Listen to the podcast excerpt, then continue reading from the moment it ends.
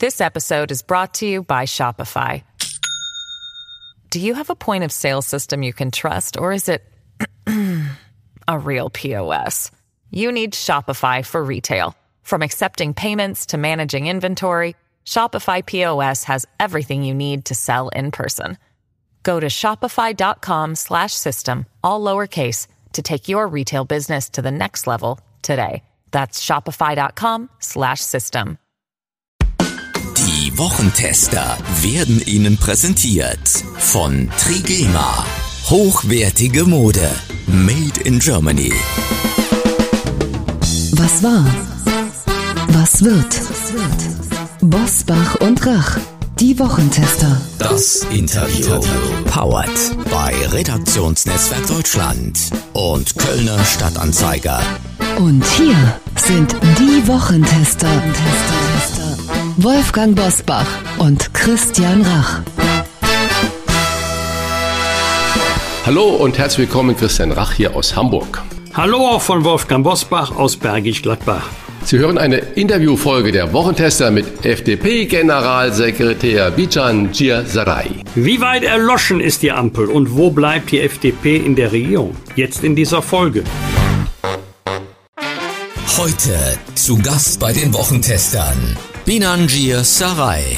Der FDP-Generalsekretär erklärt, wie man mit weniger Geld wirksamere Politik macht.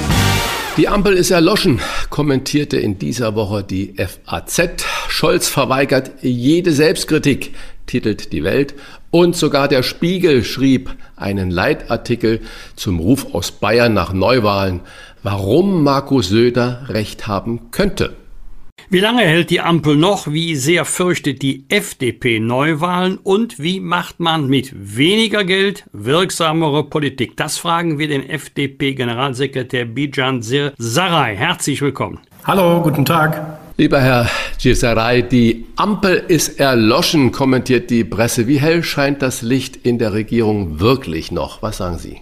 Eine Regierung muss ja äh, in der Lage sein, die zentralen Herausforderungen des Landes zu lösen. Und äh, äh, wie Sie ja wissen, gab es ja vor zwei Wochen ein Urteil des Bundesverfassungsgerichts. Damit verbunden ist natürlich eine intensive haushaltspolitische und finanzpolitische Diskussion. Aber das ist ja äh, mehr als nur diese Diskussion, sondern es ist tatsächlich eine enorme Herausforderung für die äh, Koalition, für die politische Arbeit der Koalition.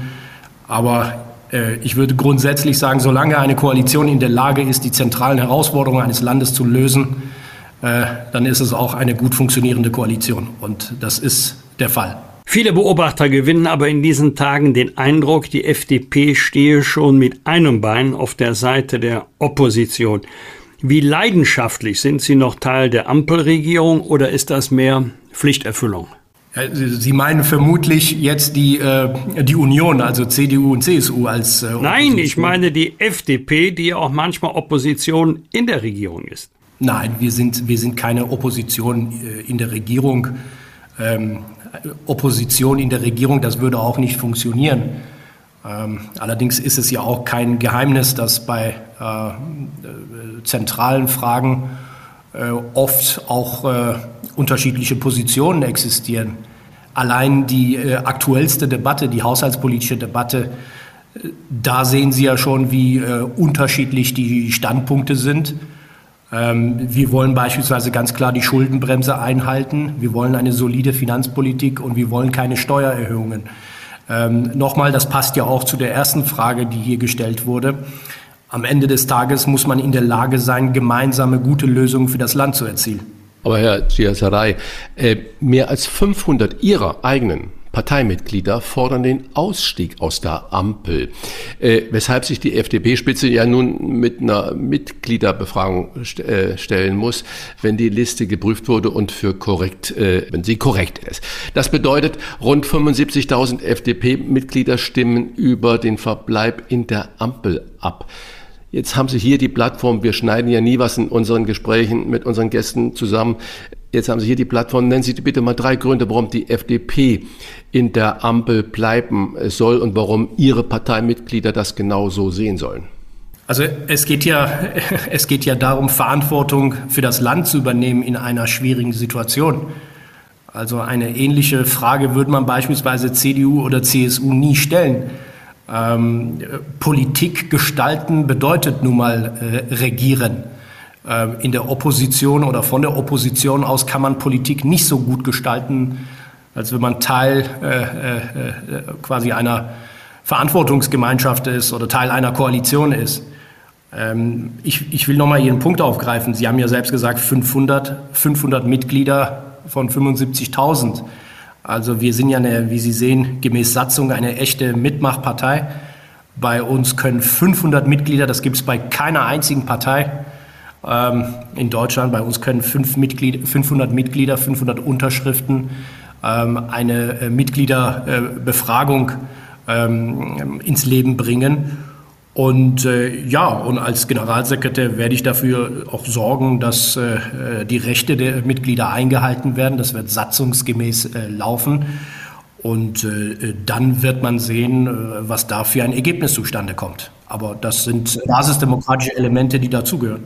Ja, aber Sie müssen sich doch als Handelnder und als Verantwortlicher dann hier Generalsekretär doch Gedanken machen. Erstens, also Sie glauben natürlich nicht daran, dass die Mehrheit der Mitglieder diesem Votum der fünf oder diesem Wunsch der 500 entspricht. Aber haben Sie nicht einen Plan B? Was passiert denn dann, wenn doch die Mehrheit sagt, jo, raus aus der Ampel? Oder entscheiden Sie dann das, wenn die zum allen großen Entsetzen die Mitglieder das anders sehen, als Sie das sehen?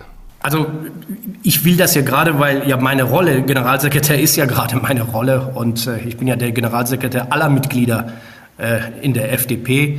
Deswegen äh, will ich da gar keine Bewertung an der Stelle vornehmen. Ähm, ich habe ich hab eine klare Positionierung. Ich finde es richtig, dass die FDP regiert und ich finde es sehr wichtig, dass gerade in dieser Situation äh, in dieser Situation in Deutschland, in dieser Situation in Europa, dass gerade in dieser Situation die FDP regiert, finde ich außerordentlich wichtig. Aber trotzdem, äh, nochmal, ich werde alles dafür tun, äh, dass satzungsgemäß die Mitglieder ihre Rechte haben und äh, ähm, werde das ja auch jetzt nicht bewerten, sondern diese, diese Mitgliederbefragung, es ist ja kein Mitgliederentscheid, das ist ein Riesenunterschied, sondern es ist eine Mitgliederbefragung und diese Befragung wird zustande kommen und dann werden wir das Ergebnis auswerten. Das sind FDP-interne Prozesse. Ähm, ich weiß, dass man medial ein Interesse daran hat, diese Dinge sehr, sehr groß zu machen, aber wie gesagt, das sind parteiinterne Prozesse und Diskussionen und die werden auch äh, parteiintern bleiben und es wird am Ende ein Ergebnis geben und dieses Ergebnis wird auch kommuniziert werden. Was sind denn die drei Gründe, warum die FDP in der Ampel bleiben soll? Also zunächst einmal ist es äh, außerordentlich wichtig in der jetzigen Situation, wenn, die, wenn Sie sich die Lage in Deutschland sehen, äh, nach 16 Jahren Angela Merkel, ähm, enorme Herausforderungen in der Migrationspolitik, enorme Herausforderungen in der Wirtschaftspolitik, Energiepolitik. Ähm, da ist es außerordentlich wichtig, dass eine Partei wie die FDP äh, dabei ist. Es ist wichtig, gerade mit Blick auf die aktuelle Diskussion, die haushaltspolitische und finanzpolitische Diskussion, ist es außerordentlich wichtig, dass die FDP dabei ist, eine solide Finanzpolitik ähm, auch durchsetzt gegen, gegen den eigenen, gegenüber den, auch gegenüber den eigenen Koalitionspartnern. Also ähm, solide Finanzpolitik bedeutet keine Schulden auf Kosten von künftigen Generationen.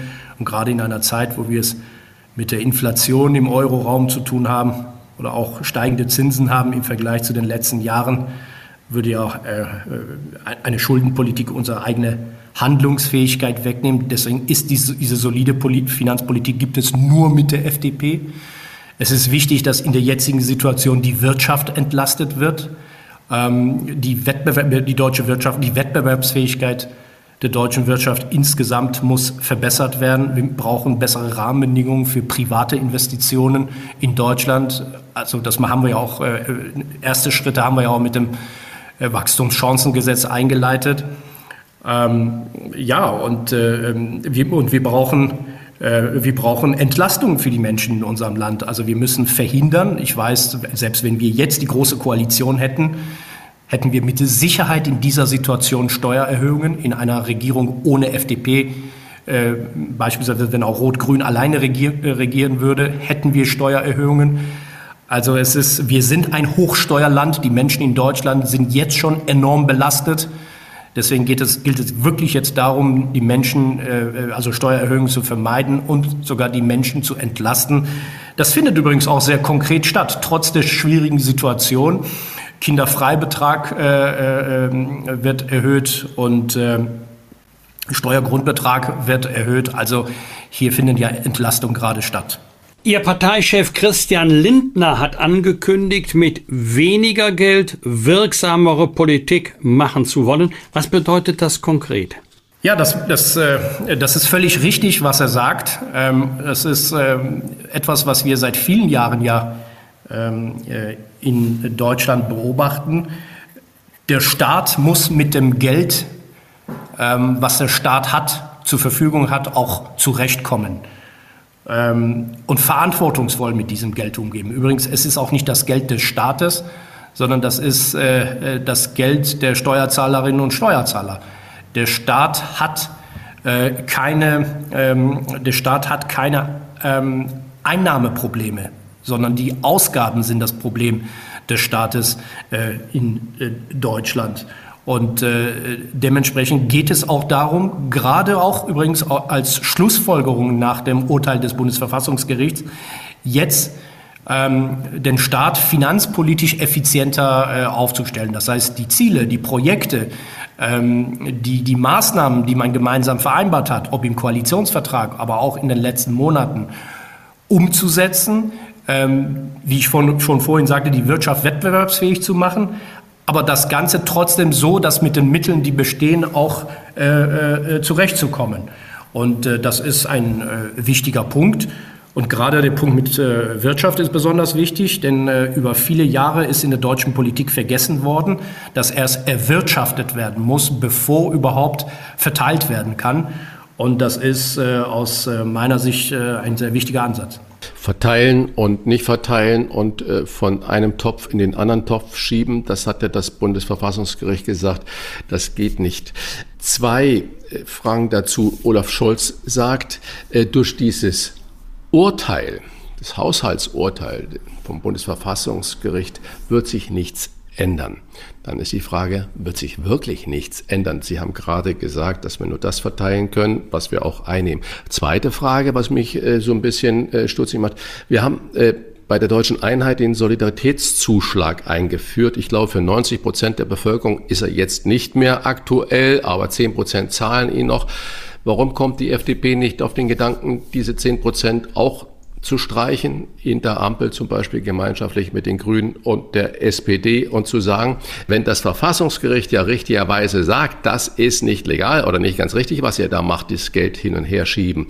Warum kommt man nicht auf die Diskussion, zumindest mal so sagt, wir machen einen Solidaritätszuschlag Umwelt, Genauso wie wir damals äh, bei der Wiedervereinigung diesen Soli-Zuschlag gemacht haben, wie er ja umgangssprachlich heißt, um den Aufbau der DDR zu finanzieren und der, vor allen Dingen das Integrieren der äh, neuen Bundesländer in die Bundesrepublik Deutschland zu gewährleisten. Warum kommt man darauf nicht hin? Weil die Umweltprobleme werden und wurden von uns allen verursacht. Und man sagt ja, die Reichen schaffen viel mehr Umweltprobleme über ihr Fliegen als die, die weniger haben. Und da wäre doch ein Soli-Zuschlag eigentlich eine gerechte Sache, um das Ganze auch dann auf sichere Füße zu stellen. Ja, zunächst einmal Ihre äh, erste Frage, äh, weil Sie ja meinten, äh, es würde sich nichts ändern nach dem Urteil. Ähm, Nein, ich nicht, sagte das nicht, sondern Scholz sagt das. Ja, oder oder, oder sagt das. Scholz ja. sagt, es würde sich nicht ändern. Das, das äh, sehe ich anders. Ähm, also ähm, das ist ja schon ein, ähm, ein Grundsatzurteil. Ich will jetzt nicht den Begriff historisch inflationär benutzen, aber wenn man will, ist das ja auch ein ähm, historisches Urteil. Äh, denn ähm, dieses Urteil wird ja Folgen haben, nicht nur für die Finanzpolitik äh, dieser Bundesregierung, sondern äh, für künftige Bundesregierungen. Dieses Urteil wird Folgen haben für die Haushalte der Länder und wenn Sie wollen, sogar indirekt Folgen haben äh, auf die Kommunen. Und äh, noch sind immer noch nicht, also noch ist, sind die Details nicht komplett ausgewertet worden. Und ähm, dieses Urteil sagt ja uns sehr klar, ähm, dass, wie wichtig die Schuldenbremse ist und vor allem die Einhaltung der Schuldenbremse ist. Also ich sehe, ich, genauso wie Sie, ich kriege ja auch mit, dass der ein oder andere diesen Punkt die Tage anders kommentiert. Aber dieses Urteil sagt uns nicht, wir sollen jetzt die Schuldenbremse aufweichen, sondern dieses Urteil äh, sagt uns ganz klar, man muss das Urteil als Anlass nehmen, um die Schuldenbremse zu stärken. Also ähm, ganz klar auf äh, äh, solide Finanzpolitik zu setzen und vor allem auf Transparenz. Und äh, ich muss Ihnen sagen, dass, dass ich äh, dieses Urteil äh, begrüße und inhaltlich gut finde. Ich bin, ja, äh, ich bin mir darüber im Klaren, was das für Folgen hat und wie schwierig natürlich die dadurch aktuell für, für die aktuelle oder amtierende Bundesregierung dieses Urteil bedeutet. Aber im Kern ist die Botschaft dieses Urteils aus meiner Sicht außerordentlich gut. Und äh, dadurch äh, fühlen wir uns auch im Kern bestätigt, wie wir Finanzpolitik seit vielen Jahren sehen äh, und definieren. Ähm, ich tue mich mit einem, wie Sie gesagt haben, Klimasoli oder Umweltsoli, also sowas äh, halte ich nichts von, absolut nichts davon. Ähm, in der, gerade in der jetzigen Situation, das habe ich ja vorhin angedeutet, gerade in der jetzigen Situation geht es darum, den Wirtschaftsstandort Deutschland fit zu machen. Also die Wirtschaftlichkeit, die Rahmenbedingungen für das Erwirtschaften wieder stärken. Denn nur wenn wir wirtschaftlich gut und stark sind, werden wir auch in der Lage sein, Umweltschutz, besser, besser gesagt Klimaschutz zu betreiben und äh, uns klimapolitisch weiterzuentwickeln. Aber die Basis dafür, die Basis für ähm, ökologische Transformation ist immer die wirtschaftliche Stärke des Landes. Und darum geht es jetzt aus meiner Sicht, die wirtschaftliche Aber das wäre ja kein Widerspruch. wieder äh, herzustellen. Nein, aber neue Abgaben oder neue Steuern einzuführen, ist, ein, ist aus meiner Sicht dort ein Widerspruch. Denn wir haben gesagt, ähm, es geht darum, die Wettbewerbsfähigkeit zu verbessern. Es geht darum, Bürokratie übrigens abzubauen, auch ein Riesenthema. Ähm, und ähm, es geht darum, die Menschen zu entlasten. Wir sind ein Hochsteuerland. Ähm, wir haben ein Steuersystem nach wie vor, ähm, was äh, leistungsfeindlich ist und äh, eine enorme wirtschaftliche Belastung auch letztendlich für die volkswirtschaftliche Entwicklung des Landes darstellt. Von daher, in so einer Situation wäre das also das Dümmste, was man machen kann, zu sagen, okay, jetzt haben wir eine kreative Idee und führen noch eine, äh, äh, was weiß ich, irgendwelche Umweltabgaben oder äh, äh Klimaabgaben zusätzlich noch ein. Also das würde mich äh, nicht überzeugen. Und ich darf auch nochmal an dieser Stelle anmerken, also Klimaschutz ist heute in der Politik außerordentlich wichtig. Das ist auch gut so, ist auch eine zentrale Menschheitsaufgabe. Aber ähm, ich warne uns davor zu glauben, dass wir das Klima alleine in Deutschland retten können. Klimaschutz ist eine globale Herausforderung, ist eine, bedeutet internationale Kooperation und Zusammenarbeit. Und äh, auch das dürfen wir nicht vergessen. Ähm, und wenn es darum geht, äh, ähm, also wir, wir können nicht einfach ideologisch und blind sagen, das sind jetzt klimapolitische Maßnahmen, die bringen wir nach vorne und nehmen im Kauf, dass unsere wirtschaftliche oder industriepolitische Stärke verloren geht. Das wäre aus meiner Sicht der komplett falsche Ansatz. Übrigens, Rest der Welt wird uns da auch nicht folgen. Wolfgang Bosbach und Christian Rach sind die Wochentester. Tester, Tester. Werbung. Lassen Sie uns über Trigema sprechen, Deutschlands größter Hersteller von Sport- und Freizeitbekleidung. Trigema zeichnet sich nicht nur durch hochwertige Textilien aus, sondern auch durch eine starke Unternehmensphilosophie. Sie sichern Arbeitsplätze und stärken den Wirtschaftsstandort Deutschland. Wer die Wochentester kennt, der weiß, wie sehr uns Fairness und Nachhaltigkeit am Herzen liegen. Auch unser regelmäßiger Gastmoderator Hans-Ulrich Jörges ist überzeugt und wird Ihnen Trigema heute vorstellen. Richtig? Da liegst du absolut richtig, lieber Wolfgang. In einer Zeit, in der Normen und Werte oft vernachlässigt werden, beeindruckt Trigema mit seiner konsequenten Haltung. Seit 1969 hat es weder Kurzarbeit noch betriebsbedingte Entlassungen gegeben. Das ist eine Verpflichtung gegenüber den Mitarbeitern und ein starkes Statement für soziale Verantwortung. Die Qualität der Kleidungsstücke spricht für sich. Top-Qualität zum fairen Preis. Das werden auch Sie, liebe Zuhörer, schätzen. Sie haben sicherlich schon bemerkt, dass die kalte Jahreszeit vor der Tür steht. Ich finde ja, wir sind schon mittendrin. Deshalb möchten wir Ihnen die neue Herbst-Winter-Kollektion von Trigema wärmstens empfehlen. Wir haben schon verschiedene Kleidungsstücke selbst getestet und sind weiterhin überzeugt. Hohe Qualität zu fairen Preisen und mit Ihrem Kauf unterstützen Sie den Wirtschaftsstandort Deutschland und die nachhaltige Produktion zu fairen Löhnen. Und jetzt haben auch Sie die Möglichkeit, Trigema zum Vorzugspreis zu testen mit dem Rabattcode Wochentester10. Sparen Sie 10% auf Ihren gesamten Warenkorb und als besonderes Extra erhalten Sie kostenlosen Versand innerhalb Deutschlands. Besuchen Sie den Online-Shop unter trigema.de slash Wochentester. Mit Blick auf Weihnachten ist das auch eine tolle Gelegenheit, den Liebsten eine Freude zu machen. Oder was denkst du, Wolfgang? Das war auch mein erster Gedanke. Freude schenken und soziale Verantwortung fördern. Das ist klasse. Alle Informationen zum exklusiven Wochentester-Rabatt finden Sie selbstverständlich auch in unseren Show Notes. Olaf Scholz hat in seinem Beitrag bei seiner Regierungserklärung beispielhaft beim Thema Es ändert sich für den Alltag der Menschen nichts, das Kindergeld, BAföG, Rente, Wohngeld genannt. Es gibt ja noch Steuern und Subventionen. Äh, wie sehr kann man dem Versprechen des Kanzlers glauben? Alleine beim Bürgergeld sollen ja ab 1. Januar 2024 12 äh, Prozent dazukommen. Das ist wieder ein Milliardenbetrag. Ich habe ja ähm, vorhin gesagt, ähm, dass das jetzt eine sehr komplexe haushaltspolitische Diskussion äh, ist. Äh, wir beschäftigen uns ja, also es geht jetzt im ersten Schritt darum, den äh, Haushalt 2023 gemäß Entscheidung des Bundesverfassungsgerichts umzubauen und werden uns dann natürlich mit dem Haushalt 2024 beschäftigen.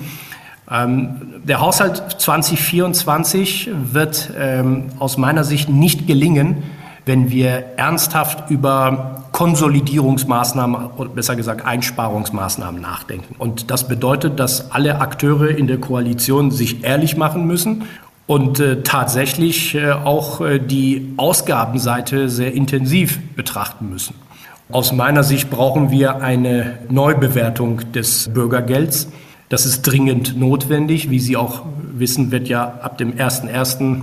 2024, also ab dem 01.01. des kommenden Jahres, auch eine Steigerung der äh, Grundsicherung geben. Aus meiner Sicht ist diese Höhe oder die Höhe, die dort vorgesehen ist, die übrigens auch an die Entwicklung der Inflation gekoppelt ist, ähm, zu hinterfragen.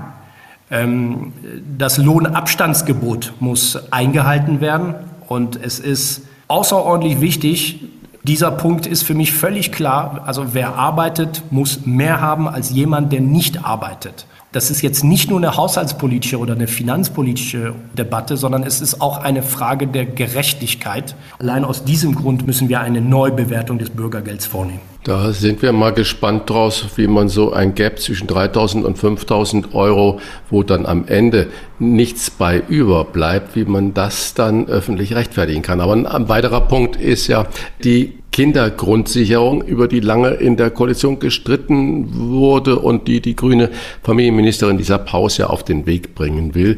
Und von allem, was man hört, ist es ja ein unglaubliches äh, Bürokratiemonster, was da auf die Leute, die dann das wirklich haben wollen und äh, profitieren sollen, dann auf die zukommt. Unabhängig davon, dass natürlich da wiederum extrem viel Geld auch gebraucht wird. Kommt die Kindergrundsicherung auch nach diesem Haushaltsurteil noch genau so, wie sie dann jetzt vereinbart war? Also ähm, die, wenn Sie sich, wenn wir noch ein paar Schritte zurückgehen, die ursprüngliche Vorstellung äh, der zuständigen Ministerin war Kindergrundsicherung äh, 12 Milliarden Euro. Und es waren wir, die deutlich gemacht haben, wir haben ja deutlich gemacht, ähm, dass das aus unserer Sicht überzogen wäre. Denn da hilft übrigens auch, sich einfach mal den Koalitionsvertrag anzuschauen. Die Idee dahinter war, die unterschiedlichen Angebote, die äh, beispielsweise für Kinder, für Familien äh, existieren, die zusammenzufassen.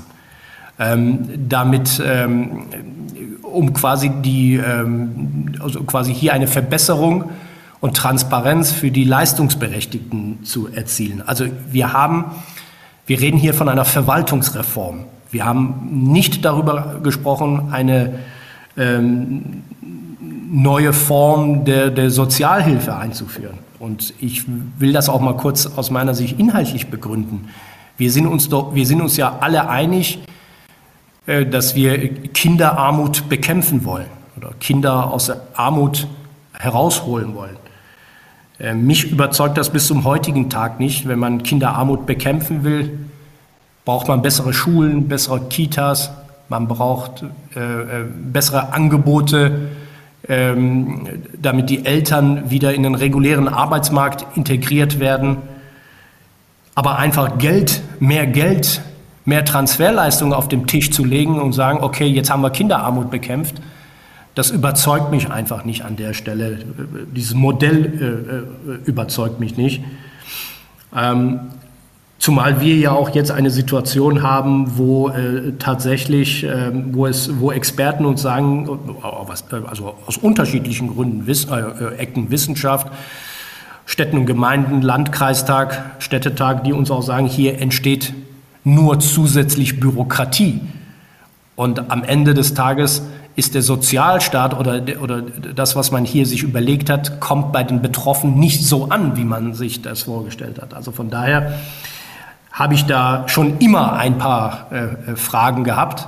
Und äh, ja, Ihre Frage ist ja völlig richtig. Und im Zuge der ähm, Neubewertung, also Umsetzung äh, des, ähm, Grundsatz, äh, des, des Grundsatzurteils des Bundesverfassungsgerichts, wird man auch hier sich äh, die Dinge nochmal äh, sehr genau anschauen müssen. Herr Girsaray, Sie haben gerade mit guten Argumenten deutlich gemacht, warum Steuererhöhungen mit der FDP nicht zu machen sind, zumal es ja auch nicht so ist, dass der Staat immer weniger Geld einnimmt. Er nimmt ja immer mehr Geld ein, aber inhaltlich, politisch inhaltlich, was ist für die FDP unantastbar? Wo sagt die FDP bei welchem politischen Bereich? Nein, da gehen wir nicht dran. Also Sie, Sie meinen jetzt in Bezug auf die Haushaltsdebatte jetzt? Ja. Oder? Ja, also äh, für, für uns ist, äh, äh, wie ich schon ganz am Anfang gesagt habe, für uns ist es wichtig, ähm, dieses Urteil auch tatsächlich so umzusetzen. Also uns geht es nicht darum, dieses Urteil zu umgehen ähm, oder aufzuweichen, beziehungsweise die Folgen oder die Schuldenbremse in Frage zu stellen, die Schuldenbremse aufzuweichen. Das darf es nicht geben und das wird es auch nicht geben. Ähm, für uns ist völlig klar, dass äh, die jetzige Situation, diese Neubewertung äh, des Haushaltes 2023, aber auch 2024 tatsächlich auch als Chance verstanden werden muss, genauso wie wir hier heute diskutiert haben, noch einmal sehr genau die Ausgabenseite anzuschauen und die Frage der Effizienz und Notwendigkeit äh, von bestimmten Maßnahmen in Frage stellen. Das ist eine große Chance und und deswegen die Schuldenbremse in Frage zu stellen, ähm, da würde ich dringend von abraten. Und äh, das andere Thema haben wir ja auch vorhin besprochen, Steuererhöhungen. Also wie gesagt, nicht nur die Implikationen des Urteils, sondern auch vor dem Hintergrund der wirtschaftlichen Entwicklung in unserem Land. Ähm, wer jetzt auf die Idee kommt oder käme, äh, Steuern zu, erhöhen, zu erhöhen oder Belastungen zu erhöhen, ähm, der zieht aus meiner Sicht die völlig falschen Lehren aus der Situation heraus. Und äh, ähm, ich benutze zwar den Begriff rote Linien nicht gerne, aber das, ist, das sind schon äh, äh, äh Punkte, die äh, aus meiner Sicht äh, sehr wichtig sind. Und natürlich haben wir jetzt viel über Wirtschaft und Finanzen geredet. Daneben gibt es natürlich auch noch andere zentrale Themen. Nehmen Sie das Megathema Migration. Auch da ist für uns völlig klar, dass wir ähm, Migration begrenzen wollen, ganz klar begrenzen wollen. Die jetzige Migrationspolitik überfordert unser Land überfordert äh, die Kommunen und auch da wollen wir sehr konkrete Ergebnisse äh, äh, sehen und äh, die muss diese Koalition auch liefern und wird auch liefern. This episode is brought to you by Shopify. Do you have a point of sale system you can trust or is it a real POS? You need Shopify for retail. From accepting payments to managing inventory, Shopify POS has everything you need to sell in person. Go to shopify.com/system all lowercase to take your retail business to the next level today. That's shopify.com/system. Ich muss aber nochmal kurz auf die Schuldenbremse eingehen. Oppositionsführer Friedrich Merz bezeichnet zwar den Kanzler dann als Klempner der Regierungskoalition und der Regierungsarbeit und sagt, die Schuldenbremse, die steht. Aber es gibt ja auch inzwischen ähm, CDU-geführte Ministerpräsidenten, die sagen, ja, wir müssen darüber sprechen, äh, dieses Instrument doch äh, moderner zu gestalten. Wenn jetzt nun auch der Bundeskanzler in der Regierung, in der Ampelregierung anfängt, darüber nachzudenken und das vielleicht verändern zu wollen, äh, wie standhaft die FDP denn sein? Lassen Sie das zu, dass man da überhaupt drüber spricht oder sagen Sie kategorisch nein? Ja, Ihre Frage ist völlig richtig, denn ähm, und das ist ja das ist ja die zentrale, aus unserer Sicht die zentrale Herausforderung bei dieser Debatte. Wir sind als FDP mit unserer Position alleine. Äh, denn SPD und Grüne äh, stellen die Schuldenfrage, die Schuldenbremse in Frage. Und wie Sie auch äh, gesagt haben, die CDU auch.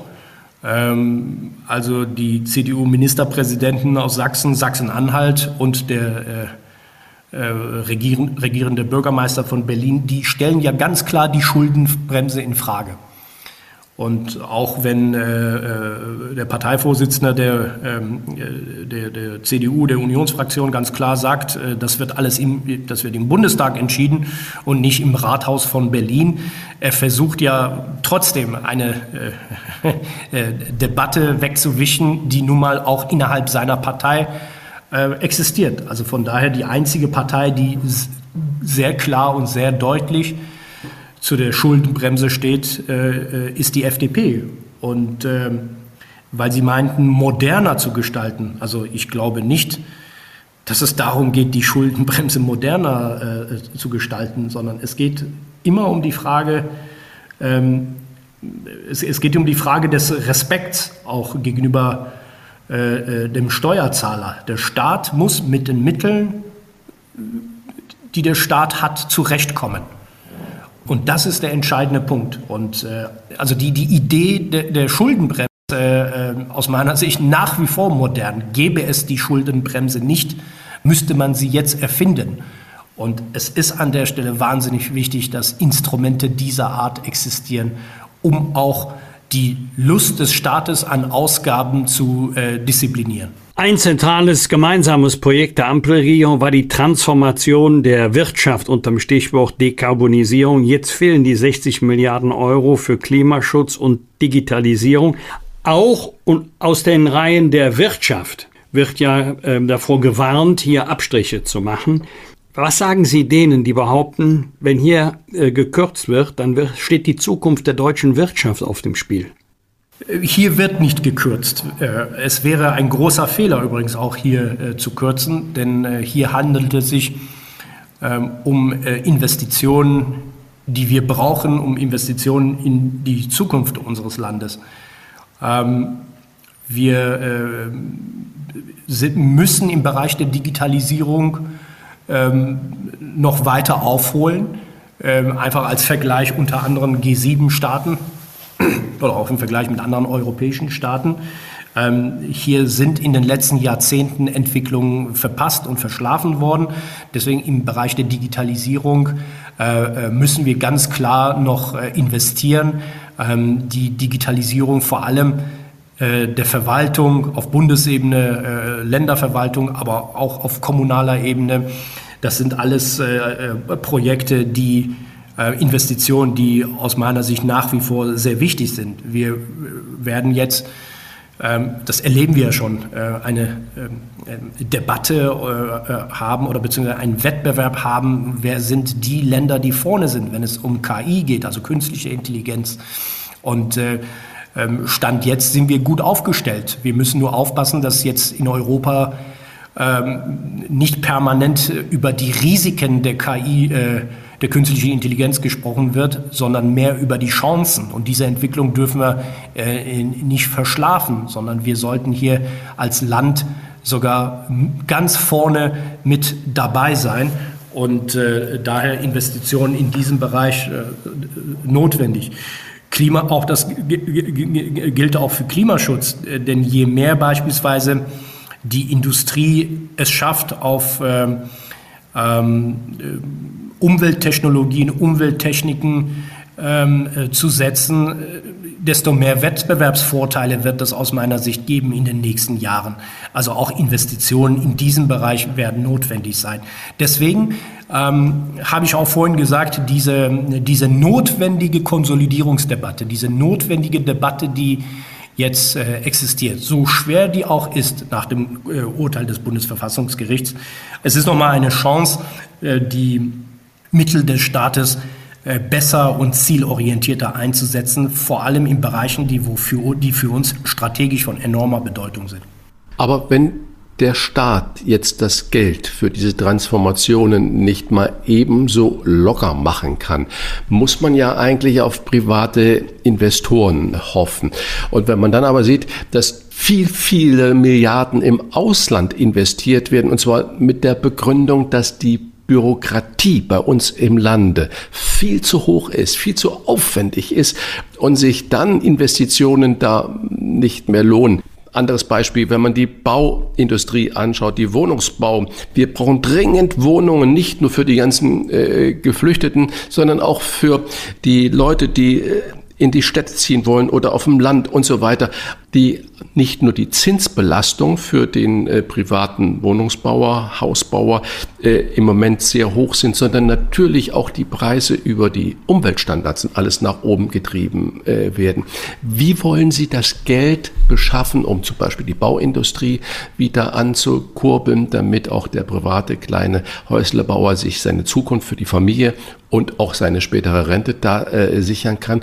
Und auch, wie wollen Sie die Industrie dazu bringen, trotz der ganzen bürokratischen Hindernisse in Deutschland zu investieren und die Transformation, die der Staat dann auf der einen Seite wegen fehlendem Geld nicht leisten kann, dann privat zu finanzieren.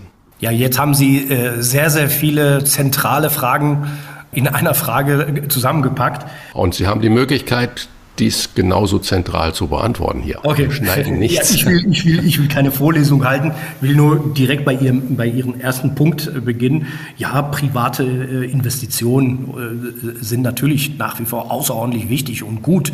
Aber auch dafür müssen wir ja die Rahmenbedingungen schaffen, damit äh, private äh, Investitionen ja wieder attraktiv sind.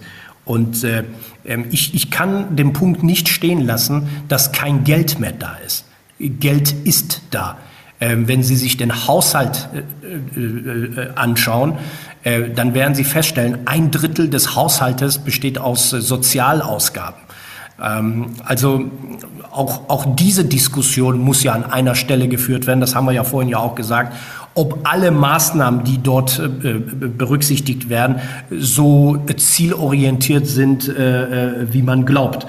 Von daher, Geld ist da. Es sind genügend Einnahmen da, sondern der Staat äh, war bis jetzt nicht in der Lage, mit dem Geld auszukommen. Also das Ausgabenproblem ähm, des deutschen Staates seit vielen, vielen Jahren ähm, ist nach wie vor da. Und Bürokratie, ja, man darf nicht vergessen, 67 Prozent der Bürokratie in Deutschland heute kommt aus Europa, kommt aus Brüssel. Und äh, wir diese Bundesregierung, vor allem federführend unter dem Justizminister Buschmann, hat ja eine ganze Reihe von Maßnahmen jetzt auch präsentiert, ähm, um Bürokratie abzubauen. Aber nichtdestotrotz, wir müssen natürlich viel mehr darauf achten, was äh, äh, ähm, aus Brüssel äh, hier hinkommt. Sie haben ja das Thema äh, Wohnungsbau äh, angesprochen.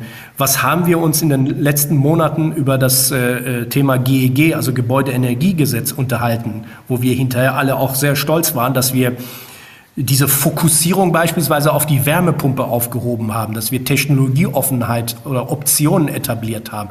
All diese Dinge können mit einem Schlag weg sein, wenn die äh, Kommissionspräsidentin Ursula von der Leyen, Klammer auf CDU, Klammer zu, äh, äh, demnächst mit ihrer Öko-Design-Richtlinie um die Ecke kommt, dann haben wir ein äh, großes Problem. Sie haben das Thema Wohnungsbau angesprochen. Ja, völlig richtig, was Sie sagen.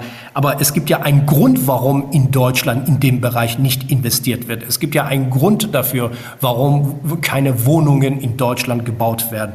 Das Problem ist ja nicht, dass die Leute keinen Bock haben zu bauen oder zu investieren, sondern das Problem sind die Standards, die wir in Deutschland haben, dass die viel zu hoch sind. Das Problem ist die Bürokratie. Das Problem sind die ähm, rechtlichen Restriktionen. Die haben in Deutschland so zugenommen in den letzten Jahrzehnten, dass äh, gelegentlich, dass, dass, dass oft das Investieren äh, oder das Bauen sich nicht lohnt.